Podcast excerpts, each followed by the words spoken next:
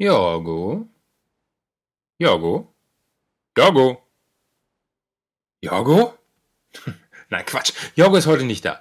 Ähm, ich habe es ja das letzte Mal schon angekündigt. Heute erzähle ich äh, wieder eine Geschichte. Das habe ich jetzt schon zweimal gemacht. Einmal die Weihnachtsgeschichte und Sonntags bei Mutti.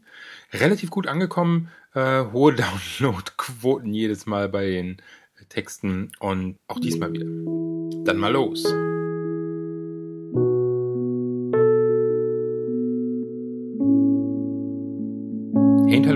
Holger von dem bösen Puh. Die Geschichte, die ich heute erzähle, nennt sich In sieben Minuten kommt der Bus.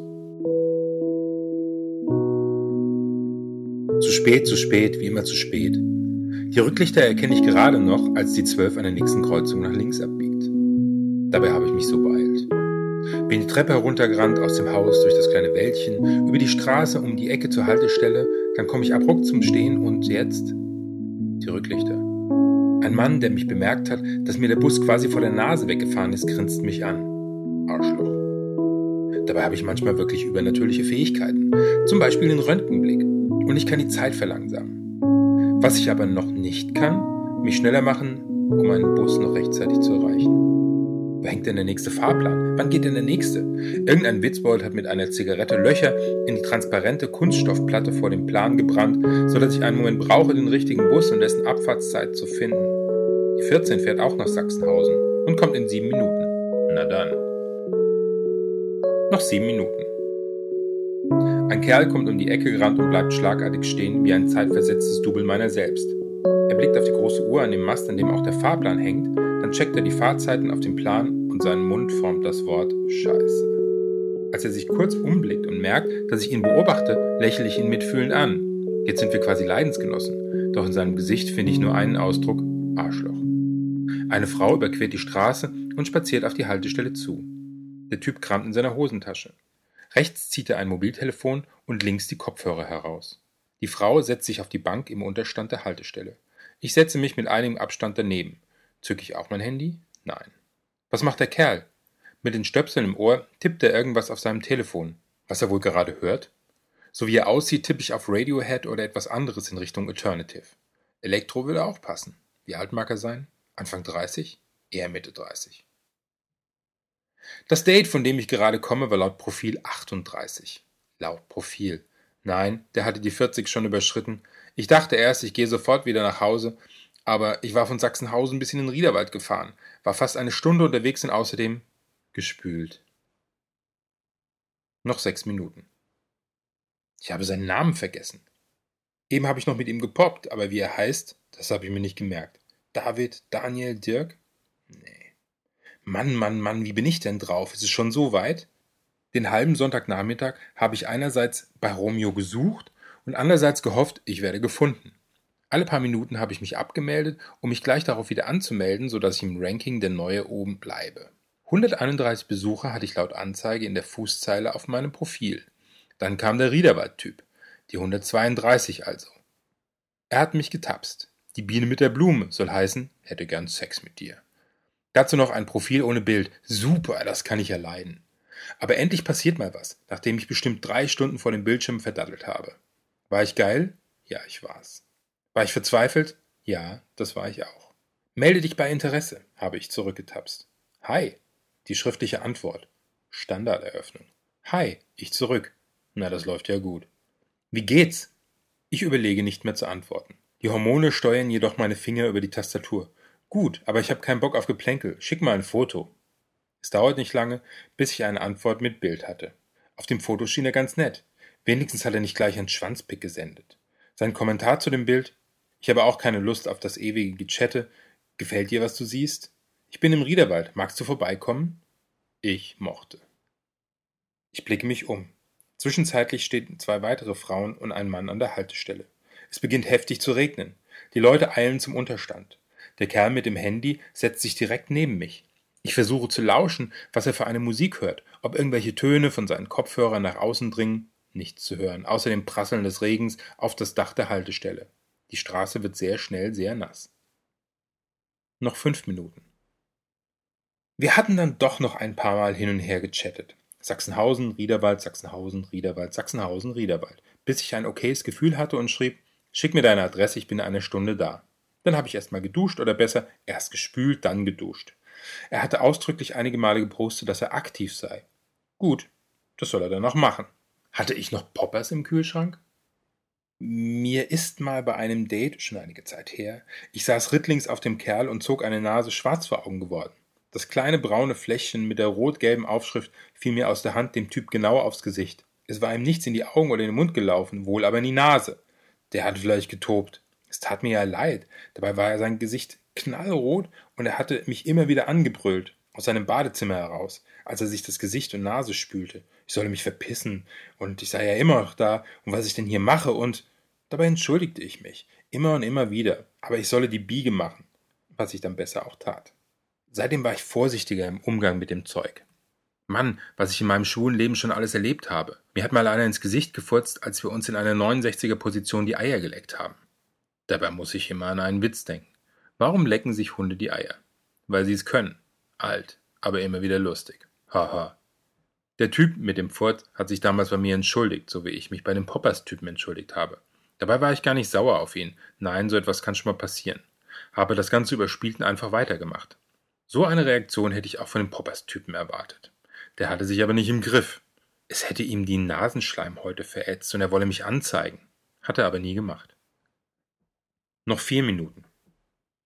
Ich habe den Röntgenblick. Okay, vielleicht nicht wirklich. Ich stelle mir manchmal vor, dass die Menschen um mich herum nackt sind. Irgendein Schauspieler hat das mal erzählt. Er mache das, um sein Lampenfieber in den Griff zu bekommen, bevor er die Bühne betritt. Lampenfieber habe ich hier an der Busstation eher nicht, eher Langeweile. Aber die Menschen um mich herum sind nackt. Ich fühle mich körperlich entspannt von meinem Riederwald-Date, den ich aber wohl nicht mehr treffen werde. Er war ganz anständig und konnte mit seinem und meinem Körper umgehen, aber dessen Bude war chaotisch. Überall lag Zeug und Wäsche auf dem Boden, unordentlich, etwas staubig, etwas muffig, kühl, nicht wohnlich und wer weiß, wann er die Bettwäsche für das letzte Mal gewechselt hatte. Normalerweise bleibe ich hinterher noch liegen, spüre den warmen Körper auf mir, an mich geschmiegt spüre mein eigenes Herz klopfen und erfühle das des anderen. Lasse mir in den Nacken atmen, dass es mir eine Gänsehaut bereitet. Behaarte Arme streicheln, den Kopf massieren. Nach dem Sex, wenn der Körper in dem Post-Orgasm-Chill-Modus ist, gibt es nichts Entspannenderes, als den Kopf fest massiert zu bekommen. Nein, nicht bei. Mensch, warum fällt mir der Name nicht ein? Dieter, Detlef, Doris. Eine sehr kräftige Frau stellt sich vor mich. Ich habe ihren nackten Hintern direkt vor meinem Gesicht und ich rutsche auf der Bank ein Stück nach hinten. Ihre Speckhüften hängen seitlich herunter, so ähnlich wie ihr Arsch noch tiefer nach unten hängt. Manchmal ist der Röntgenblick auch doof. Der Typ mit dem Handy neben mir hält sein Smartphone im Schritt und verdeckt damit den Penis. Seine behaarten Beine gefallen mir. Ein leichter Fellbewuchs beginnt in der Mitte der Oberschenkel, der nach unten hin recht dicht wird. Rechts und links am Telefon vorbei erkenne ich den Ansatz von Schwanz und Eiern. Ein kleiner schwarzer Busch krönt seine Scham. Der Röntgenblick ist doch ganz okay. Ich versuche mich darauf zu konzentrieren, was unter dem Handy liegt. Da fällt mein Blick auf das Display. Es surft auf Scruff. Noch drei Minuten.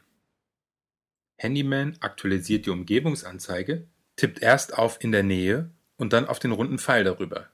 Ich kann gar nicht hinschauen. Der Röntgenblick. Wie schnell er doch außer Funktion geraten kann, wenn ich abgelenkt bin. Die Dicke vor mir trägt eine viel zu enge grüne Jeans, wie sie jetzt Mode ist. Sie könnte der zweite Mensch sein, der mir ins Gesicht furzt, und ich drücke mich weiter nach hinten an die Rückwand des Unterstandes. Das Handy neben mir aktualisiert immer noch die Umgebungsanzeige.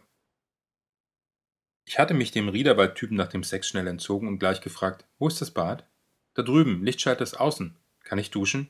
Ja, nimm dir irgendein Handtuch. Irgendein Handtuch? Vier benutzte hingen dort, zwei davon feucht. Musste das sein? Wie lange hingen die schon dort? Welches andere Date hatte welches Handtuch davon schon benutzt? Dann waren da noch Haare und dunkle Flusen und sonst irgendwelche Partikel in der Dusche. Mit der Handbrause spülte ich erst einmal alles in den Abfluss. Peter, jetzt habe ich's wieder. Das ist sein Name. Und Peter ist nicht gut in der Dusche. Meine Dusche ziehe ich immer ab. Erst das Kunststoffglas, dann die Fliesen, dann das stehende Restwasser, wie es sich gehört mit den Haaren Richtung Siphon. So ein Abzieher von Chibo kostet ja nicht viel. Und es macht keine Mühe. Dann gehe ich mit einem Mikrofasertuch noch über die Armaturen und die Fugen. Ich überlegte kurz, vielleicht doch nicht zu duschen, fand aber in einem Schrank schließlich ein winziges frisches Handtuch. War es wirklich frisch? Danach fühlte ich mich besser, ohne den Muff des ollen Bettes, ohne Peters Schweiß und die Reste von dessen Körpersäften. Ich zog mich an, blickte auf die Uhr, sah, den nächsten Bus könnte ich noch erreichen, sagte, ich müsse los und war weg. Schnell die Treppe herunter, aus dem Haus, durch das kleine Wäldchen. Naja, noch zwei Minuten. Ich bekomme einen Schreck. Das Handy vom Handykerl hat aktualisiert. Mein Profil ist, neben seinem eigenen, an zweiter Stelle gelistet. Ich bin offensichtlich der nächste Homosexuelle in der Umgebung. Was dann passiert, erlebe ich wie in Zeitlupe. Auch eine außergewöhnliche Fähigkeit, die ich mir aus meiner Kindheit herübergerettet hatte. Die Zeit verlangsamen. Als die Sonntage nie vergingen, Fahrtwege in den Urlaub nie enden wollten und mir die Viertelstunde nach der Aussage meiner Mutter, in 15 Minuten gibt's Bescherung, wie ein halber Tag vorkam. Handyman bewegte langsam seine Finger auf das erste Bild neben seinem Bild. Mit starrem Blick schluckte ich laut. Natürlich auch quälend langsam in Zeitlupe. Anmerkung: Zeitlupe schlucken kann ich jetzt hier nicht nachmachen. Die Funktion, Bilder auf einem Mobiltelefon per Fingergesten zu vergrößern, nennt man expandieren. Mein Gesicht expandierte. Er beobachtete das Bild einen Moment, scrollt herunter, um den Text zu lesen, scrollt wieder hoch, nimmt das Mobiltelefon näher an sein Gesicht, betrachtet das Bild, blickt zu mir, ich lächle verlegen, betrachtet wieder das Bild, dann grinst er mich an und macht sein Handy aus. Noch eine Minute. Wann kommt denn eigentlich dieser scheiß Bus?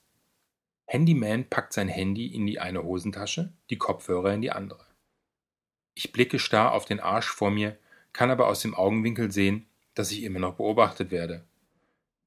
Vielleicht kann ich mich auch unsichtbar machen? Unsichtbar, unsichtbar, unsichtbar. Klappt es? Nein, nur der Röntgenblick. Der fette Arsch vor mir ist wieder nackt. Unsichtbar, unsichtbar, unsichtbar! Der Kerl neben mir knufft mir mit seinem Ellenbogen in die Seite. Hey, der Bus kommt und zwinkert mir dabei zu. Fein, lächle ich zurück. Der Bus fährt vor, wenige Leute steigen aus. Wir steigen relativ zügig ein, da es immer noch regnet. Er setzt sich neben mich. Hallo, ich bin Mark. Was machst denn so an so einem trüben, verregneten Tag?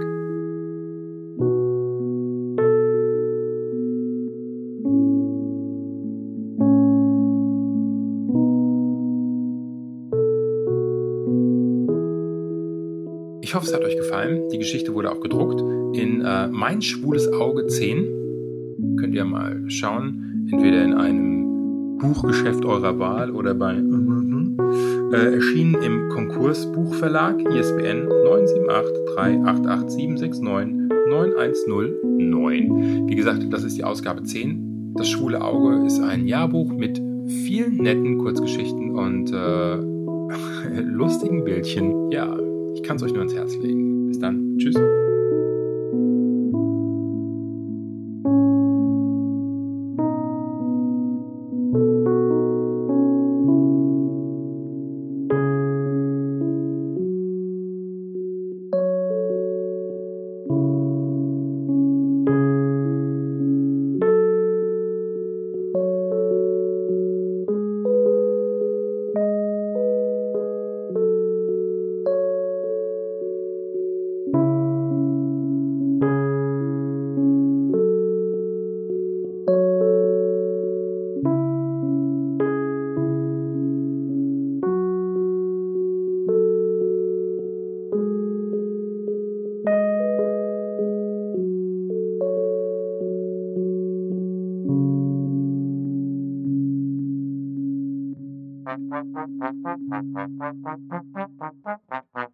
Das waren die bösen Pupen und jetzt ist Schluss.